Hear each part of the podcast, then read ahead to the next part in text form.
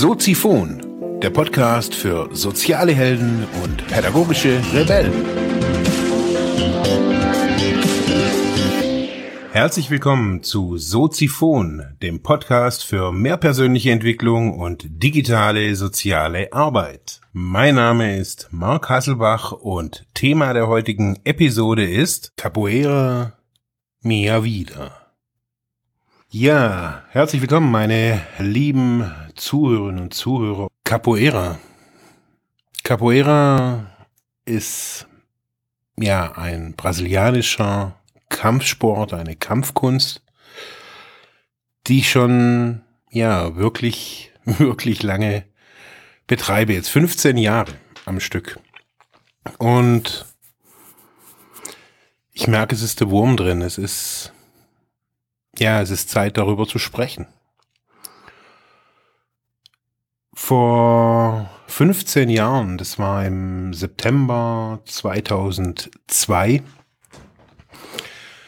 da saßen wir, ja, saßen so 15, 20, ja, 15 Leute am Bodensee auf, äh, in, einer, in einer Hütte und wir hatten Gruppe damals. Wir waren alles suchtkranke Menschen und unser Therapeut sagte damals zu uns, ihr müsst euch Hobbys suchen. Okay, wir müssen uns Hobbys suchen. Das war so in so einer Phase, die intensivtherapeutische Zeit war vorbei und wir, die Phase nannte sich dann Adaption. Das war so eine Art Übergang, ja, wieder so langsam ins Berufsleben. Und Alltagsstruktur hatten wir natürlich. Also wir haben gearbeitet und wir hatten unsere Gruppen. Und ja, Kurt sagte damals so zu uns, hey, ihr braucht ein Hobby. Und dann haben wir uns so echt, wir saßen dann irgendwie später auf dem Zimmer und wir haben so überlegt und ich habe früher ja Kung Fu gemacht und Kickboxen, also Kampfsport, schon irgendwie seit ich 14 bin. Und da lag das irgendwie auf der Hand. Und ähm, irgendwann kam Micha an mit einem, ja, mit einem Zettel. Und da stand irgendwie drauf, keine Ahnung, Probetraining oder keine Ahnung, total skurril. Das war ein total komischer Zettel. Auf jeden Fall Capoeira. Und er mir da irgendwie Feuer und Flamme irgendwas erzählt von Saldos und irgendwas. Und ich denke, what? Äh, okay. Ähm, Schauen wir uns mal an. Auf jeden Fall sind wir dann dahin. Ähm, das war eine kleine Gruppe, da waren keine Profis, da hat man keine Saltos gemacht. Ja, da waren Leute, die wollten diese Kampfkunst lernen und es gab so einen brasilianischen Trainer und ja, wir haben da so vor uns hingewerkelt, so zehn Leute waren wir da.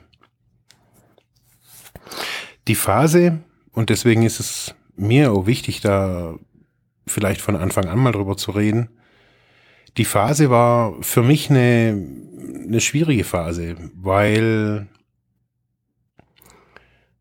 zum einen hatte ich ja mein Leben zu diesem Zeitpunkt echt voll an die Wand gefahren. Also ich war 23, 24, 25 oder so irgendwas. Ähm, 26, keine Ahnung. Ähm, ja, und zu dem Zeitpunkt wie gesagt, ich saß auf einer Therapie, äh, oder in einer Therapieeinrichtung und ja, wusste nicht mehr weiter. Meine Beziehung war kaputt, meine ja, Familie war irgendwie weit weg und alles war irgendwie, ich war halt dann irgendwie am Bodensee und so dieser, dieser Übergang von diesem ganzen intensivtherapeutischen, das muss man sich schon echt so vorstellen. Also man hat da nicht irgendwie den acht Stunden Psychotherapie. Man arbeitet da den ganzen Tag auf dem Bauernhof oder wo auch immer und kommt dann abends heim und macht halt, man lebt da in so einer Art WG. Und alle paar Tage gibt's halt dann eben Gruppe. Und da sitzen dann irgendwie alle halt zusammen und man bespricht ein ein Problem oder ein Thema der Sucht oder es geht um jemanden speziellen oder was auch immer. So, so ist so der Alltag da. Immer wieder Gruppen, Einzelgespräche und so weiter. Und in diesem Prozess äh, reflektiert man sich und überlegt sich, okay, wo, wo soll es hingehen? Was waren so die Gründe, die einen jetzt hierher gebracht haben? Und ja, wo, möcht, wo, wo muss es denn jetzt hingehen? Und wie Kurt ja eben richtig sagte, ist, ja, ist ein Hobby was Essentielles. Und sich jetzt einfach mal so aus dem Stegreif ein Hobby zu suchen, ist halt echt gar nicht mal so einfach. Und wie gesagt, wir waren da beim Capoeira und da waren, waren viele fremde Leute und die Leute waren ja normale Leute, die ja halt normal sind. Also so keine Suchtkranken. Und wir waren da halt irgendwie in so einem, ich sage es nicht, das war eine Gehirnwäsche, das war es ja nicht, aber man ist halt da in, unter so einer Art Käseglocke. Es geht einzig und allein eineinhalb Jahre oder je, wie, unterschiedlich, wie lange man da ist, so geht halt um nichts anderes, wie nur um sich, um sein Käse und was man da irgendwie veranstaltet hat und was man macht und was, was das Verhaltensweisen sind und wie tief die Sucht geht und, und wo alles angefangen Man guckt sich alles an, man krempelt alles hoch und runter. So funktioniert's auf jeden Fall, hat's bei mir funktioniert. Ja, Capoeira. Und dann kam ich dann in den Kontakt von, von dieser Gruppe und naja, wer mich jetzt schon auf einigen Fotos gesehen hat, ich bin ja jetzt auch nicht gerade irgendwie die Bohnenstange, irgendwie so leicht und juhu, man, ich wiege ja schon irgendwie um die 100 Kilo. Das fällt mir gerade ein, ich habe mich, glaube ich, ich habe mich schon ewig nicht mehr gewogen. Also Jahre? Ich müsste mich mal wieder wiegen. Ja, egal. Auf jeden Fall, ähm, hatte ich da aber irgendwie, ich konnte durch, durch meine Kampfsporterfahrung früher, konnte ich da schon einige Schläge auch und das hat total viel Spaß gemacht. Da ist Musik dabei, da ist wenig, ja schon, es war anstrengend oder ist anstrengend, aber jetzt nicht so, wie man es wie so vielleicht oftmals so vom Sport kennt. Das sind ganz andere Bewegungen, andere Rhythmen, die man da hört und andere, da singt man ja auch dabei und also jetzt nicht während man da schlägt, aber halt so im, in diesem Kontext. Und irgendwie habe ich da was gefunden. Ich hatte schon was in dieser Therapieeinrichtung gefunden. Das war ja total skurril, aber was ich da wirklich gefunden habe, das waren Freundschaften, Freunde. Ich habe wirklich ehrliche Beziehungen da gefunden zu Menschen, die ja bis heute Bestand haben, teilweise auf jeden Fall, zum einen mehr, zum anderen weniger. Ja, und dann war irgendwie per, parallel eben diese Geschichte so mit diesem Verein, mit diesem, mit diesem Capoeira-Club da und irgendwie sind wir da reingewachsen. Wir sind, diese, dieses Capoeira-Universum hat uns irgendwie echt gebannt. Also anders kann ich es nicht irgendwie so ausdrücken. Wir sind da vom, mit dem Fahrrad, weil wir damals alle keine Führerscheine hatten, wir, wir sind mit dem Fahrrad irgendwie um einen halben Bodensee fürs Training gefahren und mit der Fähre hin und her und haben uns ins Training fahren lassen und wir haben das echt lange durchgezogen. Es war echt geil und wir haben dann so unsere ersten Ränge dann auch gekriegt, unsere Kordeln und ja, wir sind dann so in diese Capoeira-Welt eingetaucht. Das kann, also ich auf jeden Fall. Also ich bin da wirklich echt voll eingetaucht und ähm, hab da wieder eine neue Heimat auch gefunden. Hab da, ja, auch wieder Freunde gefunden. Ja, und dieses Capoeira ist immer mehr geworden. Es ähm, sind auch, war zu dem Zeitpunkt auch so ein, wie so ein harter Kern. So, wir sind echt viel durch die Gegend gezogen meine Capoeira-Hose und die Kordel, die war irgendwie auch im Urlaub immer dabei. Ich erinnere mich noch, so wie ich mit meiner früheren Partnerin mal, wir waren in, in Kroatien, waren wir im Urlaub und wir hatten, sie war, hat auch Capoeira gemacht und ähm, wir waren dann, ähm, haben dann gegoogelt irgendwie, wo es hier Capoeira gibt und dann waren wir in so einer besetzten Fabrikhalle in was weiß ich wo, irgendwo in Kroatien im siebten Stock in irgendeinem Raum in irgendeiner eben besetzten Fabrikhalle. Das war keine riesengroß, das kann man sich gar nicht vorstellen. Und in irgendeinem kleinen Räumchen war Capoeira und die kannten sogar unseren Meister. Das war total verrückt. Ja, und so bin ich da irgendwie reingekommen und ja, kurze Zeit später war unsere Therapie dann auch zu Ende. Wir sind ausgezogen. Capoeira war für mich so ein stabil, stabilisierendes Element. Das kann, kann ich echt so sagen. Ich hatte da zweimal in der Woche Training, ich habe mich ausgepowert, wir hatten Musik, ähm, Instrumente gelernt, Instrumente gebaut, ähm, alles Mögliche. So dieses ganze Universum ist riesig, das, das Capoeira. Man kann sich da wirklich auch voll reingeben und man lernt interessante Leute kennen, lernt interessante Bewegungen machen ja, man, man geht auf Capoeira-Treffen, man trifft sich so an einem Wochenende, man trifft sich in der Fußgängerzone. Wir haben alles Mögliche gemacht, irgendwie auf Hütten äh, gegrillt und ja, so irgendwann war es halt bei mir auf jeden Fall so, dass ich extrem rückfällig wurde. Ähm, kurz nach unserer Therapie damals und dann ich ein total krasses Erlebnis hatte. Da stand auf einmal so unser Meister bei mir in der Bude und ich war ja voll im Rückfall drin und war total betrunken und der hat mir da echt, ja, ich weiß nicht, auf eine ganz komische Art und Weise irgendwie eingeheizt, aber und gesagt, hey, geh mal irgendwie raus aus diesem ganzen therapeutischen Gedöns hier und Psychologen. Sagte, hier, geh nach, geh nach Brasilien zu meiner Schwester, die hat eine Capoeira-Schule, also ich kannte sie ja schon ähm, geh da hin, ähm, leb da, komm mal runter, helf da mit.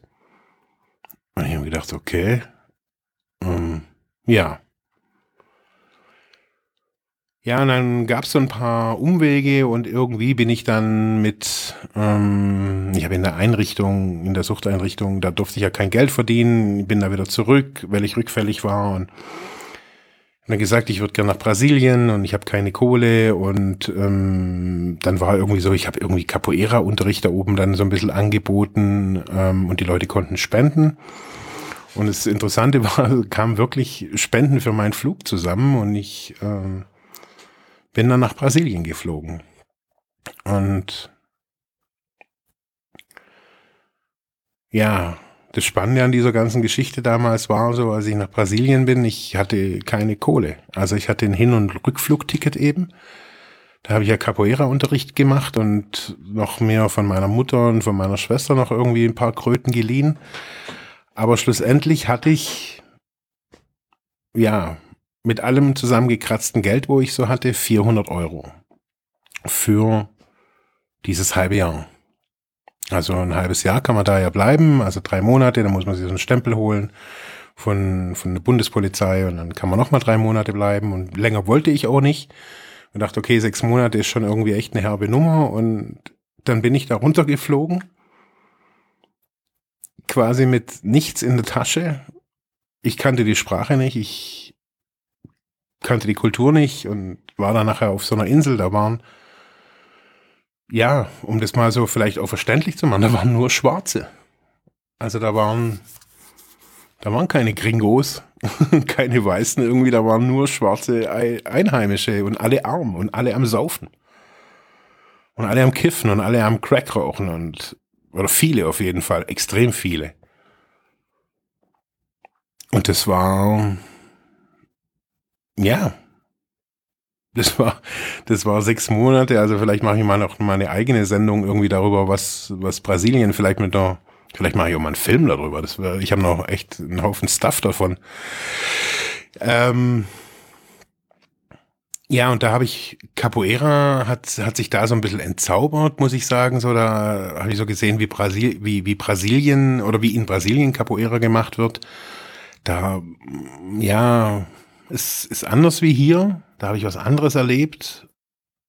Habe sehr viel gelernt, habe ja eine, eine richtige Candomblé-Veranstaltung mitgemacht, die da irgendwie total verborgen irgendwo im Dschungel war. Das ist so ein bisschen sowas wie Voodoo, würde ich jetzt mal so sagen. Ähm, total verrückt, was ich da so erlebt habe. Ähm, also wirklich total verrückt. Also ich habe echt gedacht, ich habe eine Psychose.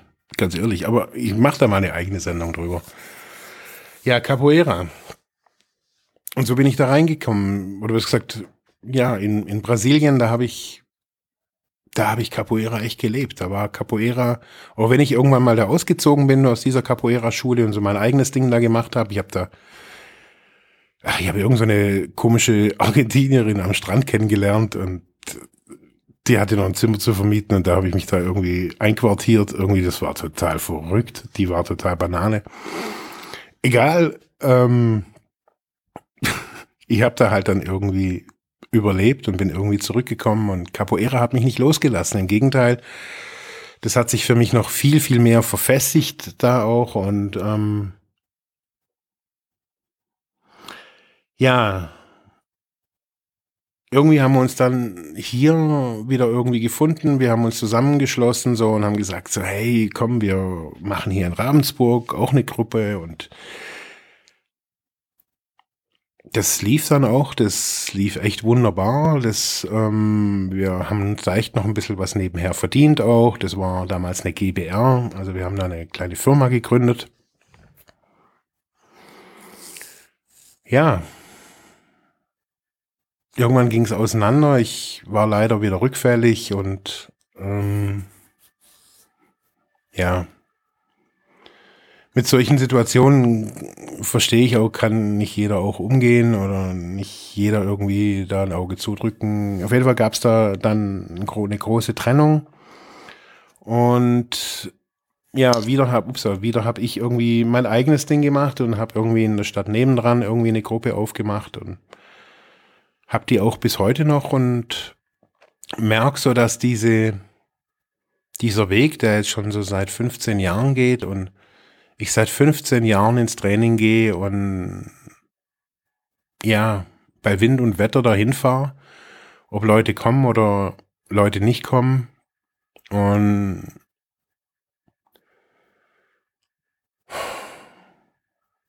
ja, vielleicht sollte ich jetzt mal auf den Punkt kommen. Ich merke so, dass, dass der Weg irgendwie, glaube ich, vorbei ist. Ich weiß es nicht. Also ich merke so, es tut mir total weh, darüber zu schmerzen, äh, darüber zu, zu sprechen. Ähm, ich bin jetzt gerade vorhin oder bin bin gerade eigentlich komm hätte ich jetzt Training und bin dann jetzt wieder zurück ins Büro, weil ich irgendwie das Bedürfnis hatte, so darüber zu sprechen. Ähm,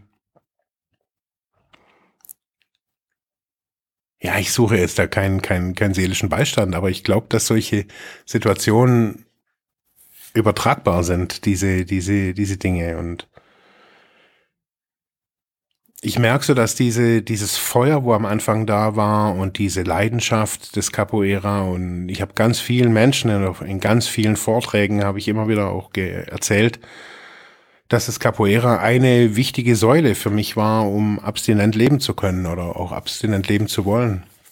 Weil ich im Capoeira nicht nur Freundschaften gefunden habe, auch das, was man in diesen Bewegungen finden kann, das, was man in dieser, in diesem ganzen Universum da drin finden kann, ähm, ist eigentlich unglaublich. Und ja, wie vieles hier in, in, in der westlichen Welt oder wie vieles auch hier in Deutschland wird halt auch alles irgendwie so ein bisschen pervertiert, indem es verkopft wird, indem es mit einem Korsett, Korsett der Leistungen über, überzogen wird anstatt irgendwie mit einem mit einem tieferen Konzept vielleicht auch. Ich meine, die ganze Geschichte ist weder aus Huibu noch aus irgendwas anderem entstanden, sondern das ist ein, eine ganz reale Widerstandsgeschichte gewesen, wo Sklaven sich gegen die portugiesischen äh, Besatzer irgendwie gewehrt haben. Ähm, die Sklaven wurden aus Afrika entführt, wurden nach Brasilien verschleppt, haben auf den Zuckerrohrfeldern arbeiten müssen und die haben sich halt irgendwie wehren wollen, wehren müssen. Und ähm, das, was man heute als Capoeira-Wurzeln so kennt, ist da halt irgendwie so entstanden. Man weiß es nicht genau. Viele Aufzeichnungen sind vernichtet worden. Ja, und das, was ich so, so erlebe, ist ein Muss, ist ein, ist ein, ist Leistung, ist, ja, sind diese Dinge. Und auf der anderen Seite erlebe ich aber auch, ja, dass ich das, dass ich, also ich erlebe so, oder das, den Schuh ziehe ich mir an, dass ich es oftmals nicht schaffe, irgendwie diesen Funken überspringen zu lassen oder ja. Und ich merke so, dass diese, dieser Weg für mich zur Zeit oder schon seit langer Zeit oder seit längerer Zeit ja eine Belastung geworden ist. Das, ich erlebe irgendwie nichts mehr drin, nichts mehr dran. Ich mache manchmal irgendwie Musik hier und das ist auch noch irgendwie okay, wenn ich das so mache. Oder manchmal bewege ich mich da auch irgendwie im Training noch mit den Leuten so, anstatt nur Trainer zu sein. Aber ich merke so, dass irgendwas ist nicht mehr. Und